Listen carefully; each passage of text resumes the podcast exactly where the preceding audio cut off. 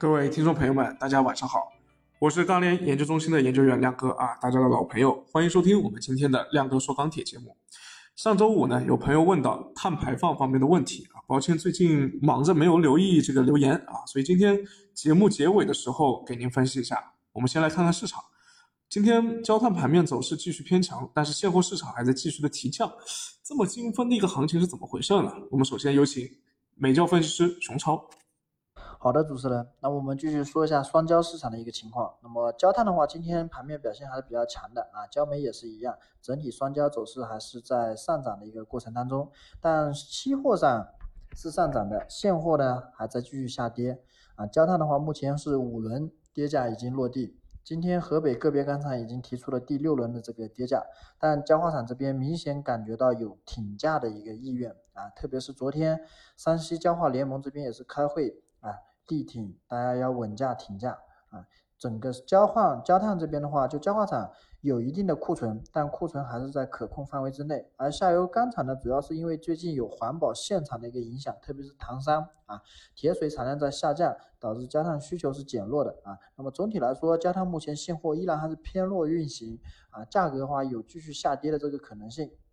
但由于前期这个跌得太猛，那么现在焦化厂也会站出来挺价啊。那么预计的话，下周第六轮应该还会继续的下跌，但是这个执行的一个时间可能会稍微的拖延后一点，就整个整个这个跌价的节奏会放缓啊。那焦煤这边的话，就是现在产地由于一些环保啊因素的影响，最近山西这边还是有一些限产减产的。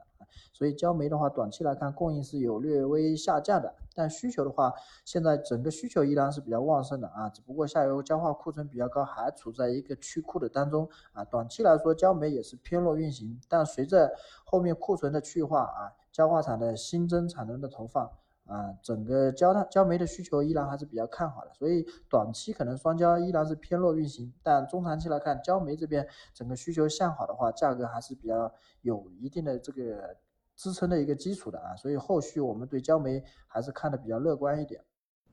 好，谢谢熊超。接下来有请铁矿石分析师刘涵来分析一下这个铁矿石市场的观点。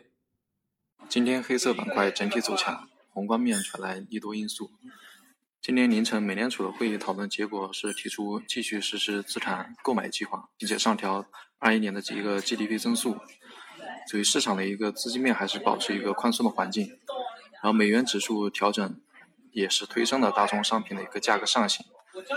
然后从基本面来看的话，今天的一个钢材的数据也显示，是产量和库存都下降了，下游的一个需求持续的复苏，也是加快了钢材去库。虽然说今天上午我们这个官方网站发布的一个快讯，生态环境部对唐山的一个部分钢厂实行了一个月的差异化的限产措施。但是总体来看的话，在这个宏观利好和钢材带动的一个情况下，今天铁矿石一个盘面价格还是表现的比较走强的一个一个趋势。但是从现货端来看的话，今天进口矿市场成交是稍显乏力的，钢厂限产预期持续的一个情况下的话，现货端量跟价上涨的一个动力是比较弱，所以预计的话，后市框架可能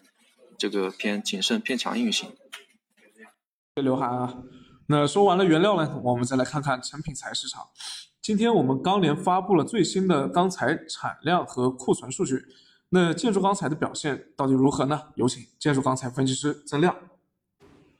好的，主持人。呃，今天国内的一个建筑钢材价格是呈现一个涨跌互现的态势。现主要城市的一个螺纹钢均价是四千七百三十一元每吨，较上个交易日是上涨了七元每吨。MSI 螺纹钢价格指数是四千七百五。较上个交易日是涨了四，呃，具体来看的话，七螺冲高回落，呃，钢坯小幅拉涨。上午国内地区，呃，多数地区的一个建筑钢材价格是涨跌互现。从成交来看的话，市场的一个投机性需求明显转弱，下游按需采购，整体的一个成交较昨日是有所放缓。呃，消息面上的话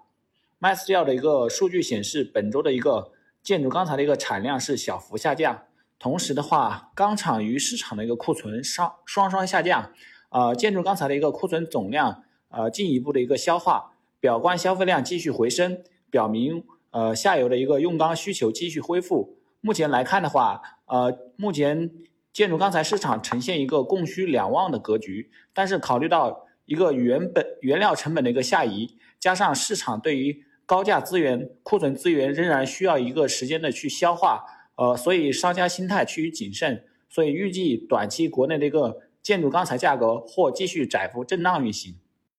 好，谢谢曾亮。那按照建筑钢材当前的情况呢，螺纹钢的利润看样子还有扩张的动力啊，这是看样子。那最后有请板带分析师张以明。好的，主持人，呃，今日热轧板卷全国主要城市价格呢表现是一个小幅上涨的状态。那么分区域来看的话，除西北地区以外，其他地区呢目前是均有一个不同程度的涨幅。那么今日的黑色商品期货市场呢，价格是维持一个区间震荡运行。那么整体是宽幅震荡。那么零五合约呢收涨了百分之一点零七。现货市场早盘报价呢小幅上涨，涨后成交一般。午后呢，随着盘面的大幅震荡，商家的报价呈现一个先跌后涨的状态。那么低位表现呢买盘强劲，但是拉涨后高位成交又有所乏力。嗯，今天呢本本网的数据发布，钢厂的产量整体下降了四点七八万吨，厂库下降九点三二万吨。社会库存呢下降了十四点五一万吨，整体数据偏好。呃，热轧需求表现尚可，加上限产、检修等影响，导致产量的下降，以及急钢的影响，导致目前整体热轧的去库速度呢保持良好。商家的库存压力目前还是不大，短期仍然没有出现一个明确的突破信号，所以价格维持一个区间震荡运行的状态。好的，谢谢各位。最后啊，我就说两个观点。一呢是大家可能会疑惑，为什么最近钢材的库存继续下降，但是呢价格却涨不上去啊？很简单，因为盘面已经提前兑现了啊，因为之前春节之之后，市场上就一直在炒这个事情，在炒这个后面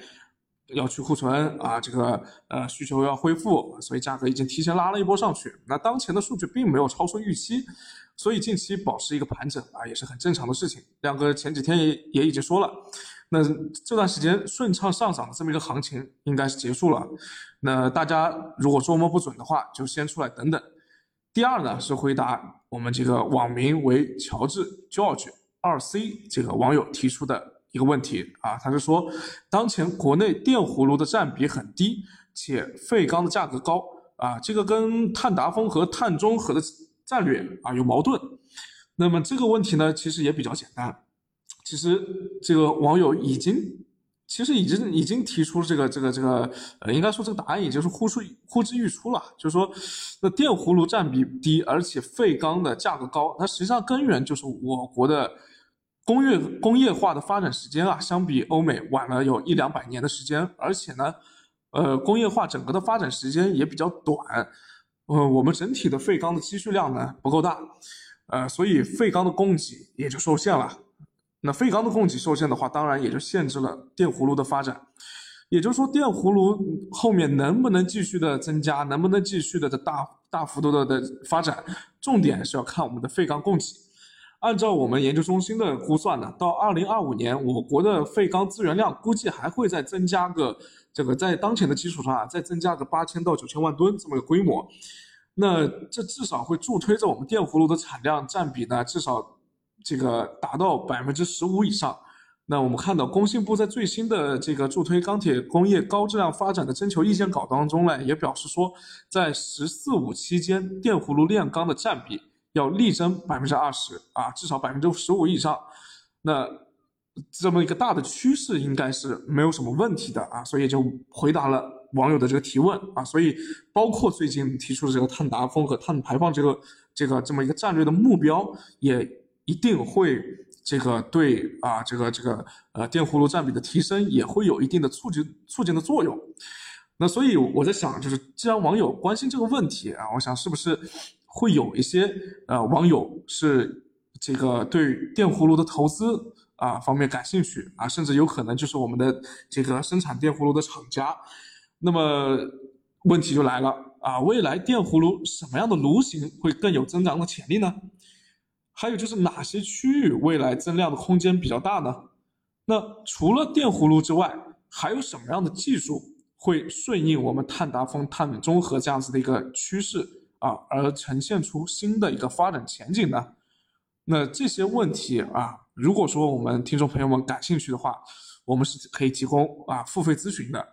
那么这个如果说感兴趣的话，可以留言或者私信给我们啊。我们呃最近也是做了很多的这方面的研究啊。如果说有需要的话，我们可以一起来啊商量商量啊，一起来合作一下。